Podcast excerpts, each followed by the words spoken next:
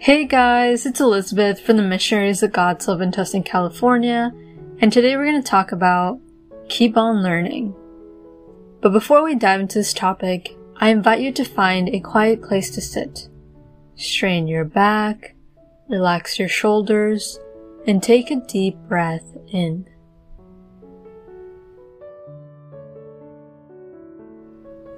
Invite the Holy Spirit to come to you. Holy Spirit, please come to me. Inspire me and help me to gain from your wisdom, to learn from you. Teach me more about you and how I can love you more, how I can love others more and serve you more.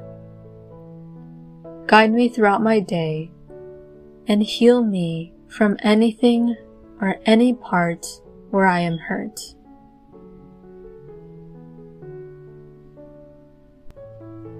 Nowadays, people seek for easy things or pleasurable things.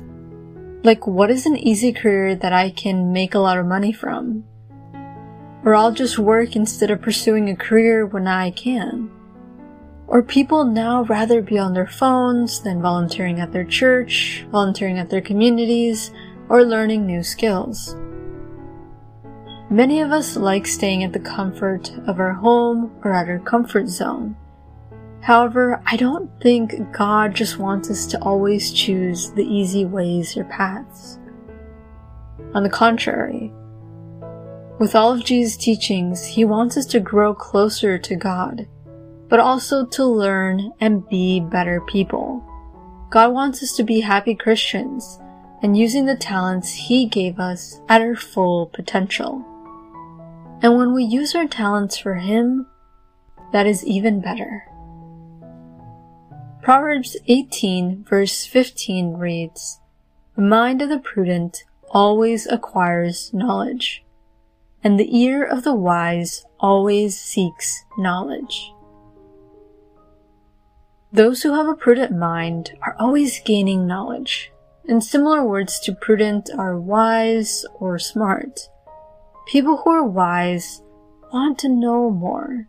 They want to constantly learn. Then it says that the ear of the wise also seeks for knowledge. Now, why is it that those who are wise are always seeking for knowledge? Why do they want to always learn? Because the more knowledge we seek, the more we know. Those who are constantly learning become more wise. If we're just sitting on our phones or not putting any effort at school, we aren't really receiving any new knowledge. Or adults who just work and spend their free time on their phones or watching shows, they aren't really retaining anything new. It is important that we continue to learn new things because this is how we exercise and expand our brains. If our brains aren't being challenged, then it stops being active and over time, our brains become slower. I highly encourage everyone to continue learning children, teenagers, young adults, and older adults. What is something you wish you knew, or something you want to learn?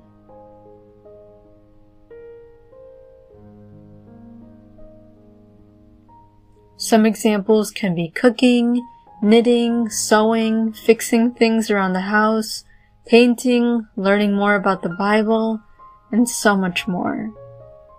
In addition, learning can be challenging, but also rewarding. When we are learning something new, we tend to struggle and make mistakes. But once we figured it out, it is satisfying to master a new skill. The more we know, the more we can help ourselves, our family, and others as well. So pick up a hobby and learn something new. Let us be creative instead of spending so much time on our phones or on social media. Continue meditating on this topic and tell God, Speak to me, O Lord, for your servant is listening.